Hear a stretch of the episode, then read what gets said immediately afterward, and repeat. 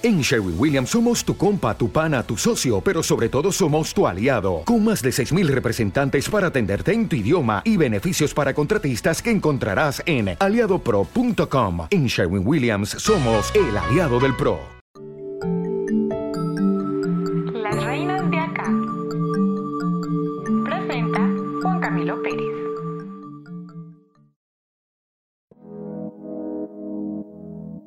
En el episodio de hoy, Delfina Deep. Algo me pasa si te extraño y no te veo. Pensar que todo esto empezó como un juego. Me gusta así porque... Cantante argentina de nacimiento, pero colombiana por adopción. Cuando llegó al país, hace siete años, se dio cuenta que este era su lugar en el mundo. Abandonó a su familia y a sus proyectos para emprender en un lugar totalmente desconocido, pero que hoy llama hogar, una carrera como solista que como ella, no piensa en límites. Con 12 EPs en su haber y su primer álbum en proceso, me reuní con Delfina para hablar de lo que fue, lo que es y lo que será de su vida artística. Como siempre, muchas gracias por sintonizar y recuerden que pueden seguirnos en redes sociales arroba la reinasco.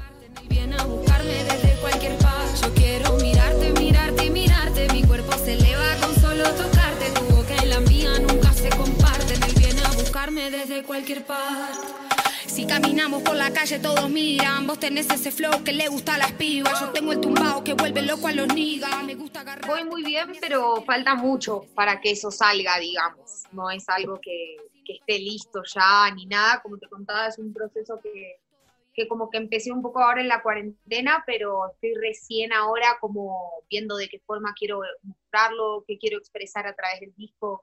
eh, y bueno, y es asumir la responsabilidad de hacer un disco. Es súper importante que la gente sepa lo que cuesta, el tiempo que lleva, eh, la energía que, que, uno tiene que ponerle al disco. Y nada, me siento en un momento como con ganas de, después de haber sacado un montón de EPs y de sencillos, me siento con las ganas de embarcarme en esa aventura que es el disco. Pero no, sin afán, sin apuro, sin mambos, o sea, disfrutarlo, disfrutar el proceso, eh, que cada canción me encante, que sean, así sean 10 o 12 o 9, pero que cada canción me, me represente y me, me muera de ganas de mostrarla. Esa es un poco mi idea para el disco. ¿Alguna vez te has preguntado, yo sé que esto es jugar un poco al, al vidente, digamos, ¿te has preguntado qué hubiera pasado o cómo sería tu carrera hoy de no haber tomado esa decisión de venir a Colombia? Eso es muy difícil de, de responder porque es como decir, ¿qué crees que hubiese pasado si no hubiese pasado lo que pasó? Y, o sea, creo que o sea, lo que pasa es lo que tiene que pasar. Eh, pero también considero que realmente estaba escrito, ¿no? En el destino de mi vida y, y que por ahora sigue siendo el lugar que elijo vivir. Entonces, creo que era importante que yo llegara acá para, para poder encontrar muchas cosas que, que realmente siento que encontré y otras que todavía no, pero sigo trabajando para, para encontrarlas y para que otros también puedan como alimentarse de mi arte, ¿no? Como poder sumarle a la gente y poder, a través de mi música, poder aportarles algo. Como que ese siempre es el objetivo, acá o en la China, pero creo que mi lugar es acá ahora y a veces sí me lo pregunto, como qué hubiese pasado si no hubiese venido, pero es como, no, o sea, confío mucho en el proceso y en lo que pasa, entonces como que no, no me replanteo algunas cosas. Cuando dices que en Colombia, en Bogotá, encontraste ese lugar para ser tú misma, ¿qué te faltaba entonces en Buenos Aires para poder decir lo mismo? Creo que sí, obviamente lo que me pasó fue que de pronto era más chica y estaba como buscando un camino a través de la música, del arte, y quizás en ese momento no, no sentía que realmente estaba como, no sentía esa, esa plenitud o ese clímax para poder hacer música de una manera profesional, como que cuando llegué a Bogotá sentí que la empecé a hacer de una manera más profesional, como con otras herramientas, como, no sé, sentía que acá había como un, un espacio un poco más profesional para, para poder hacer lo que yo quería y que no se quedara siempre como en la banda del barrio con mis amigos y que tocar siempre en los mismos lados, sino como salir al mundo y ver un poco qué había ahí para mí esperándome. Eh, y creo que bueno, que ese fue el proceso que yo, que yo viví como siendo más chica, decidiendo irme de mi país y afrontar lo que significa como vivir en una ciudad que no es la tuya, llegar sola. Em, yo no conocía a nadie acá. Eh, entonces, bueno, fue, una buena decisión. Creo que está bueno todo lo que está pasando. No me gusta decirle en tu caso proyecto musical, porque proyecto termina siendo sinónimo de planear. Una palabra que siento no va contigo ni con tus letras, porque de verdad uno al instante sabe que vienen del corazón, vienen de las entrañas, del alma, mejor dicho, y por eso al final uno se conecta tan fácil con lo que haces. Y a lo que voy es, siempre se da así de natural en tus composiciones esto, y yo sé que pues todas son distintas de alguna manera, pero de pronto existe ese momento en el que digas, uff, quiero hacer un tema sobre esto o sobre aquello. Sí, eh, siempre es distinto. Digamos que a la hora de escribir siempre lleva la canción por un lado distinto, pero he cambiado mucho en el sentido de que quizás antes me sentaba un poco más a escribir, quizás no obligada por mí misma, pero sí como un poco más diciendo, bueno, uy, hace una semana no escribo nada, debería escribir. Ahora como que borré como esa parte, eh, ese sistema operativo ya no me está funcionando, digamos que la canción llega y llega y así lavando los platos o bañándome o no sé, desayunando, si la canción llega, tipo, trabajo ahí en ese momento y me siento y escribo. Y si ese día me levanté y, qué sé yo, mi casa es un, un, lío, pero no tengo ganas de ponerme a ordenar porque siento que tengo que escribir, como que me respeto y escribo. Y otros días me levanto y no lo siento y tipo no me esfuerzo. Quizás antes no es que me forzaba, pero sí como te digo, decía, uy, hace una semana no escribo nada, mm, debería escribir. Ahora es como, hace dos semanas no, no, escribo nada y digo, es porque un tema mejor se va a venir. Como que estoy confiando más en eso. Y eso, bueno, es un poco un despertar de la cuarentena, quizás sea por tener más tiempo. Hay algo que a mí me pasa con el rap y sé que a mucha gente también, y es que me logro identificar con sus mensajes muchas veces, la mayoría de veces, sin tener que haber vivido esa situación o esa rima específica. ¿Cómo lograr eso? O sea, que la gente se identifique tan fácil. ¿Crees que es algo muy propio del género? Sí, eh, igual yo siento que la música que yo hago no es solo rap, por claro, eso sí. a veces... Lo decía como por... Como que entiendo igual la pregunta en el sentido de, de, que, de que hay algo ahí atrás de, del género y de, de que la gente se conecta muchísimo porque, porque tiene que ver con que el rap es es la música que sale del alma, del corazón, como el mensaje que uno tiene para decir desde el lugar que, que te toque ocupar en el mundo. Como que todas las personas rapean distinto, diferente. O sea, así digan, ay, tal persona, bueno, pero nunca van a, van a rapear igual. Como que creo que es una cosa con la que uno nace y, y es lindo como poder experimentar eh, la experiencia de hacer freestyle, de improvisar. Eh, y creo que el, el rap tiene mucho que ver con la vida, porque es un género que permite abrirnos y como hablarle a la gente directamente, eh, sin tantos rodeos. Bueno, y ya que lo mencionas, ¿te molesta que te encasillen en ese término de rapera? No, no me molesta para nada. Eh, porque aparte ni yo sé cómo, cómo, en dónde encasillarme, en el sentido de que siento que mi música es muy difícil encasillarla, como que es un género urbano, pero no hago solo rap, ni hago solo trap, ni hago RB, ni hago reggaetón, o sea, hago medio de todo y voy a seguir haciendo de todo, eh, porque aparte también como que considero que una de las cosas que me gustan de mi voz es la versatilidad, como que creo que puedo hacer de todo.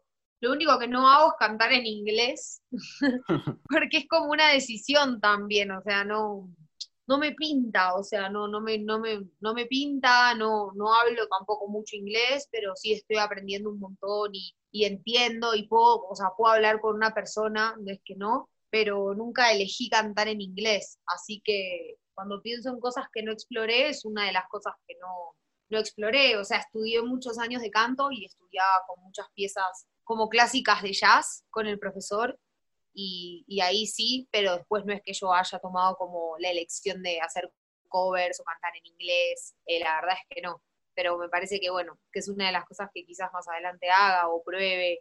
Eh, otra de las cosas que quiero hacer es hacer mis propios beats, porque la verdad es que no los hago de pura vaga, porque trabajo en la compu y sé cómo funcionan los programas, tengo más que claras las herramientas que necesito para crear un beat y hace años lo hago, pero no, no me he puesto como a decir, bueno, listo, voy a sacar este beat con este beat mío, este tema. No, la verdad es que a veces me gusta más quizás trabajar sobre sonidos un poco más, como que ya estén más cocinados y montarme, pero eso es otra de las cosas que, que creo que quiero explorar en el disco, como producir yo.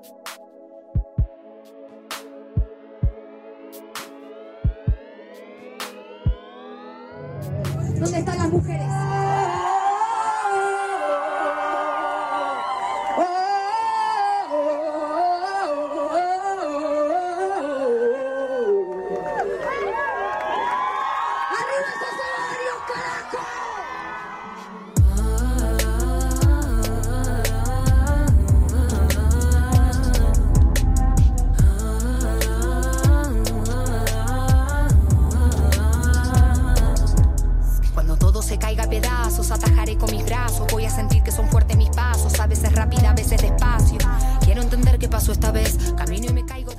Representante importante en Colombia, que te has convertido dentro del género urbano, para no decir solamente rap o trap, ¿cómo te sientes cuando no ves a tantas mujeres dentro de la escena?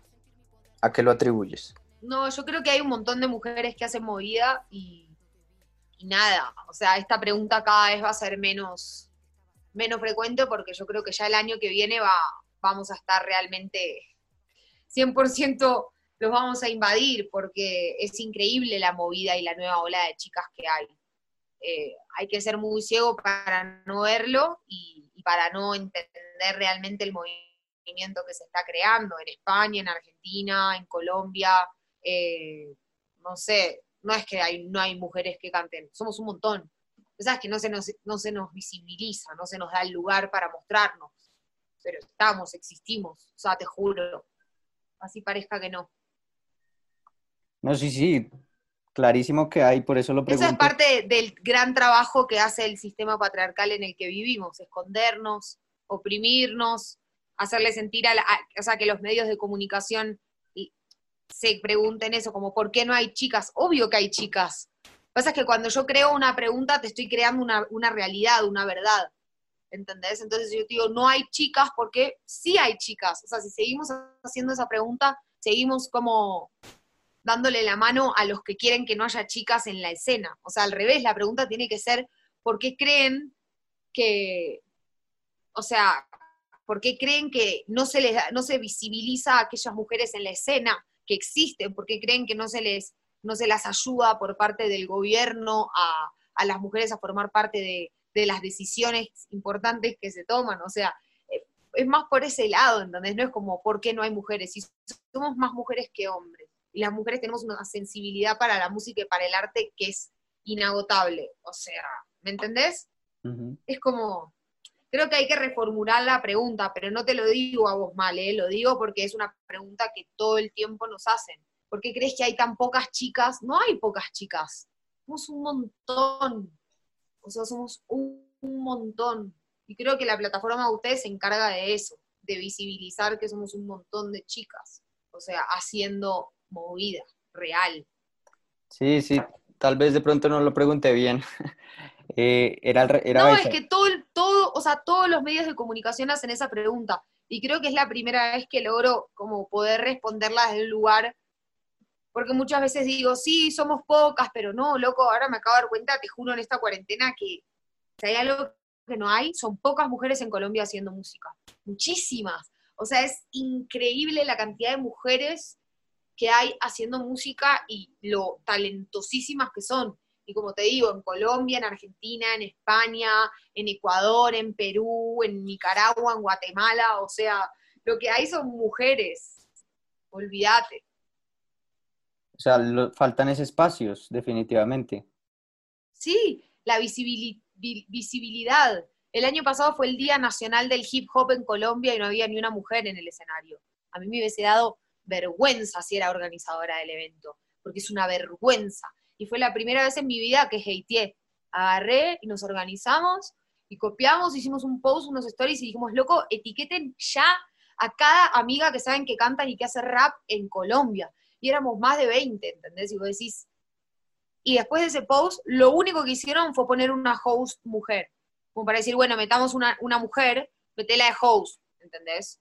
Una vergüenza. Te juro que a mí, esas son las cosas que me dan demasiada bronca, ¿me entendés? Como que digo, loco, no puede ser, o sea, no puede ser, parece una joda. O sea, como que al final, como que al final lo hacen por quedar bien. Como que, hey, dale, metamos una chica como para que esté en el cartel una chica y que crean que somos incluyentes, pero a la vez no porque no hay una igualdad. La verdad es que ellos pueden decir, ay, bueno, nada les viene bien en el sentido de que si ponen mujeres. No, no, pone mujeres, todo bien si pones mujeres, no me enojo. Así lo hagas para quedar bien, lo tenés que hacer, porque es lo que tenés que hacer, ¿entendés? No se trata de... A mí no me importa si ellos lo hacen para quedar bien. Yo quiero ver mujeres en ese cartel, ¿entendés? Porque te pudre todo, si no. Y no puede ser, loco, no puede ser. Y encima después me llega una entrada a mi casa invitándome al festival. O sea, metete la entrada en el culo. Y esto si querés editalo. ¿Entendés? Pero no me importa. y me da mucha, mucha bronca porque no se merecen las personas. O sea, realmente las colombianas no se merecen ese, ese trato por parte de la industria colombiana y por parte de los medios y por parte de toda la movida densa y de la rosca que se mueve detrás de todos los festivales eso. O sea, son siempre las mismas momias, siempre los mismos raperos, siempre los mismos machirulos, que la verdad decís como loco, la gente ya también se aburrió de escuchar a esa gente, porque subestiman a la gente. ¿Entendés? Es como que yo te decía de comer siempre lo mismo. Estoy subestimando. O sea, la gente quiere escucharnos. No sabes lo que es, o sea, cuando tocamos en lugares como Bugalú, o sea, los lugares totean, se llenan de gente, va todo el mundo, la gente quiere consumir, eh, o sea, rap de, no importa el género, pero no solo, lo, no solo los manes. O sea, importa si son si trans, mujer, hombre, sientas, va a más, o sea, tiene que, tiene que ser más inclusiva la escena, y hablo por, no solo por, las mujeres, hablo por, también por todo el género trans y, todas las movidas alternativas que tampoco se les da tanto lugar, siempre son medio los mismos, ¿viste? Y, nada, como mujer eso me, aburre un poco. En Argentina pasa lo mismo, por eso ahora se está trabajando en un proyecto de ley que no sé si la vez pasada te conté que tiene que ver con eso. O sea, ya es un delito ¿entendés? No poner mujeres en la producción y en el cartel de un festival. Tipo, ya es delito. O sea, es algo que digas, voy a hacer un festival misógino de rap, entonces no va a haber mujeres. Y ahí te lo acepto, pero si sos un careta, perdón, me calenté. no, dale, dale, dale. Esa es la idea, o sea, hablar acá de lo que importa y cómo es, o sea, en parte para esto es este espacio que, que es para visibilizarlas a, las chicas. Mira, no, no, te has dado cuenta de todo el talento que he descubierto yo haciendo este espacio yo mismo. O sea, empecé hace tres meses con este radar así de pequeño de chicas y ya tengo un montón de, de, chicas en el radar con mucho talento y que ojalá muchas, muchas y muchas personas, porque sé que muchas personas quieren conocer nuevos talentos que por ahí no se ven en, en, los, en los medios grandes, ¿no? Esa es una lástima también porque no se les da ese espacio que, que sí se les da lo, que hablabas ahorita, los mismos de siempre o, o lo, o sí, yo espero que en 20 años tengamos esta misma entrevista y ya no estemos hablando de género también, ¿viste? Como que creo que va más por ahí la movida, como de construirnos y no seguir creyendo la mentira de hombres o mujeres. O sea, sí, obvio, está, está, es, es vienen nuestros genitales, pero también hay que entender que no, importa cómo, cómo, nazcas, lo que importa es cómo vos te sientas. ya hay demasiadas pruebas para entender que eso es así y que no tiene que ver la sexualidad de la persona con la persona en el sentido de que, o sea, yo a las personas heterosexuales no les estoy diciendo, ah, es que vos sos hetero por eso. Entonces dejemos vivir a, todos en paz y, y creo que la gente que no entiende el lenguaje inclusivo no entiende tampoco lo que estamos como construyendo detrás de eso. Eh, yo estoy aprendiendo a usarlo, no siempre lo uso, pero voy como tirando ese mensaje, ¿me entendés? Que en realidad lo que el lenguaje inclusivo conlleva muy adentro es tipo un cambio muy zarpado, muy positivo, que creo que nos puede liberar a todos, como realmente entendiéndolo de base. No diciendo como, ay, ahora hablan, hablan raro. No, obvio, sí. Te va a parecer raro al principio, pero después, a mí ahora me parece raro a veces, como decir, mis amigos, o estamos acá todos juntos. Parece mm. hasta raro, ¿viste? Digo, como no. Pero, pero bueno, ahí vamos cambiando. Esto te lo dije la última vez que hablamos, y es que no solo te has convertido en una representante importante dentro del género, sino también en una figura influyente. Se ha acercado y me ha dicho, hey, Delfina me ha salvado de momentos difíciles. ¿Cómo te sientes tú con esa clase de comentarios cuando te llegan, no sé, a través de redes sociales? ¿Sientes que es una responsabilidad, entre comillas, extra que tienes con, con la gente que te apoya?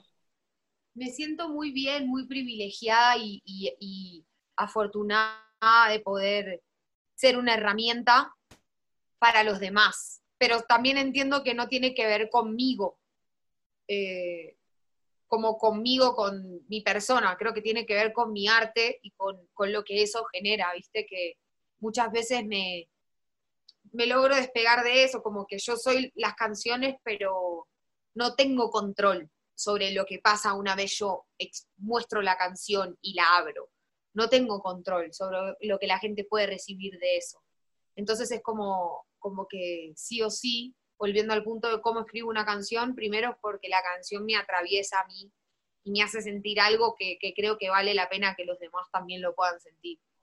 Eh, y, es, un, es un privilegio como artista poder tocar el corazón de los demás y poder estar presente, acompañar y también ser una herramienta, como decía antes, para poder trascender está buenísimo. A mí la música de muchos artistas me ayuda mucho, entonces también como, como espectadora y como oyente del arte de otros, puedo, puedo entender quizás desde dónde la gente se conecta conmigo, por eso lo valoro más, porque tengo los pies como muy puestos en el, en el, en el piso en ese sentido.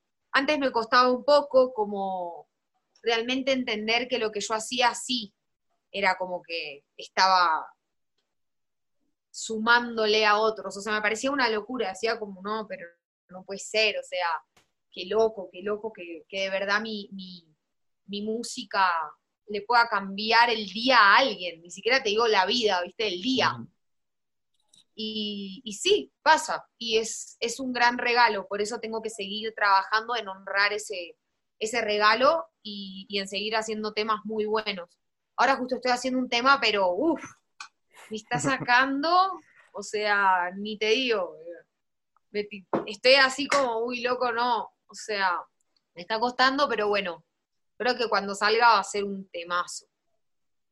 Y, estoy trabajando en un videoclip, en la próxima canción que voy a sacar, más o menos va a ser finales de septiembre, principios de octubre, eh, y estoy trabajando de una manera re loca, porque yo siempre trabajo como mis temas y después los videos. Y ahora lo que estoy haciendo es como que tengo un concepto, un video y estoy escribiendo em, a partir de todo ese material que tengo guardado con el que hace rato vengo creando un video en mi cabeza y, y nada, es como empezar al revés. Entonces nada, está saliendo algo chévere, está bueno. Ven, ¿y de dónde sale esa puesta en escena tan característica que tienes en tus videos? Que es algo que me parece muy curioso y es que todos tus videoclips que a propósito son muy, muy interesantes, terminan siendo como una historia aparte, muy diferente de la canción, de lo que estás contando. Por eso quiero saber de dónde viene ese interés por este campo de lo visual. Total, como que poder hacerle video de la canción es una segunda oportunidad como de darle una vuelta de tuerca a, esa historia que contamos. Em, y hay videos, personalmente hay un video que es mi preferido, que es el de mío, la canción, porque siento que que junto al equipo de Rino, que es el equipo con el que yo he hecho muchos de mis videos, em, siento que hemos logrado, como esto que vos decías, darle una vuelta y como un plus a la canción, como que ya la canción te está contando una historia y el video le está poniendo imágenes, como leer el libro y después ver la peli, pero todo ahí. Entonces me parece re mágico poder hacerle videos a las canciones. Y también creo que no todas las canciones piden video. Por lo menos a mí me parece. O sea, hay canciones que, que siento que hay que dejarlas ahí y hay otras que sí, como que merecen un video y merecen ser contadas y narradas desde otro lugar, desde un lugar más audiovisual. Por eso, bueno, lo que se viene ahora va a estar re bueno porque, o sea, no sé, como que es, muy especial lo que se viene. No quiero contar, porque yo siempre cuento todo. Porfa, porfa, un poquito. No, bueno, nada, eso, es un sonido más, es un sonido más RB, ¿no? Como más para escuchar, para flashearlas y tirar de la cama, como ponerse los audífonos y escuchar y de pronto cerrar los ojos y es un viaje más, más tranqui que mirarte y que llora. ¿Hay otros elementos fuera de la sonoridad de los que te agarres para hacer lo que haces? Digamos, la moda. Tienes un estilo muy único que al final, pues siento yo, termina nutriendo mucho el sello Delfina, ¿no? Total. Uy, a mí me gusta mucho la ropa. Eh, soy muy aficionada de, coleccionar ropa, tengo ropa muy, muy antigua, tengo ropa muy como, no sé, como piezas muy lindas, me gustan mucho los zapatos, o sea, más que nada los tenis me gustan mucho. Eh, y realmente trabajé en muchísimos proyectos de styling a lo largo de mi vida. Desde que terminé la escuela, que en Argentina empecé a trabajar en cortos, en comerciales, llegué a Colombia y seguí ese camino de, la moda y del styling muy paralelo a la música siempre. Y la verdad es que el haberme dedicado a la música de esa manera tan profesional, pero no haber soltado el styling, me permitió también poder vestir a otros artistas y trabajar mucho en videoclips. La verdad es que todo el 2019 fue increíble para mí. O sea, hice muchísimos proyectos y trabajé con artistas que admiro un montón y poder vestirlos y vestirlas es, es un flash, ¿me entendés? Es como un ejercicio muy interesante, saber como artista aportar al proyecto de otros, ¿viste? No, a veces los artistas somos muy, no sé, somos un video. La otra vez escuchaba una chica que decía que el novio era cantante y que cuando abría la nevera la luz era para él, ¿viste? Y, somos un poco así. Yo creo que somos un poco así, así no lo querramos aceptar. Y, y eso me pasa a mí cuando hago styling, que estoy, ¡pum!, atrás de la cámara, aportando real desde otro lado, pero aportando mi corazón, porque me pasan un montón de cosas cuando hago styling. Encanta, o sea, me gusta, ¿viste? No lo hago como, no, es que me da plata. No, o sea, lo hago porque me gusta de verdad y me fascina comprar telas y he trabajado con gente muy zarpada, o sea, he, vestido a muchos artistas y, eso me enriquece un montón y, para mí también era como, digamos, te puedo decir el año pasado, cuando teníamos una rutina más normal, para mí era buenísimo porque era como descomprimir un poco de la música. De pronto era una semana que, no sé, me metía en, en una peli o en un corto o en un comercial que estaba haciendo o en unas fotos para alguien y, y era como descomprimir un poco la música y después volver. Así que el styling me encanta y ahora empecé mi marca, así que bueno, estoy muy feliz por eso porque como que tengo mucho respeto por toda la industria textil y tengo amigues que viven de eso, entonces nunca fue como voy a jugar a tener mi marca, no, esperé el momento, me preparé, o sea, el mm. producto es increíble, como que todo el mundo me escribe como, che, qué increíble el algodón de las camisetas, como es un trabajo muy bien hecho y todo eso porque lo hice lento y como muy pensándolo realmente cómo lo quería hacer. Así que ahora ya no me para nadie con la marca, quiero hacer de todo, o sea, quiero hacer de todo, quiero hacer un montón de productos y de cosas.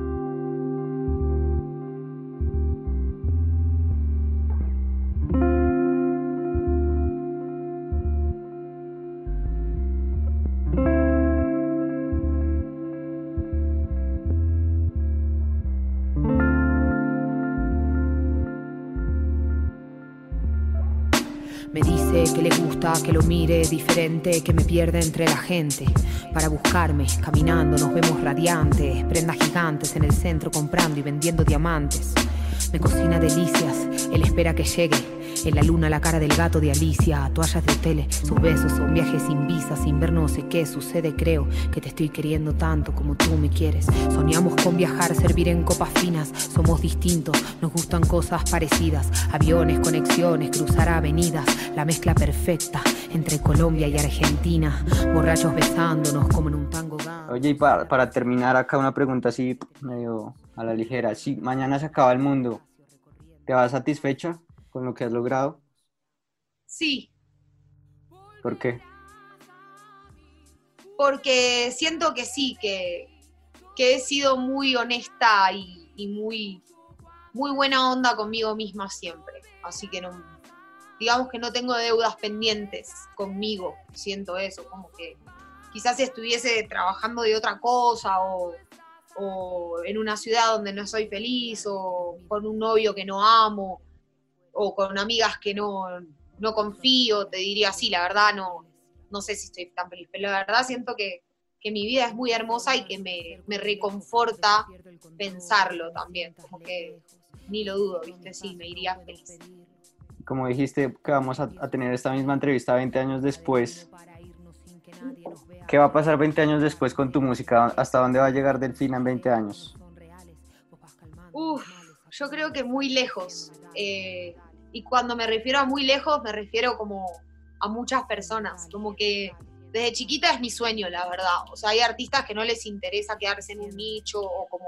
Y a mí la verdad es que, si te soy sincera, me encantaría que, que mi música llegue a muchas personas eh, sin necesidad de, de- de desviarme de mis deseos reales. Como mi música, la música que sale de mi corazón, pueda servir para otros y, así como hoy quizás son 10 o 20 personas las que me lo dicen, me gustaría poder ayudar a muchas más. Eh, pero bueno, nada, laburando, laburando en, en- en- en ser una persona cada vez que tenga más herramientas para también poder compartirlas. Como que siempre estamos aprendiendo, todos los días aprendemos algo nuevo. Así que de eso se trata. cuando estás aquí. Me dice que le gusta que lo mire diferente, que me pierde entre la gente para buscarme.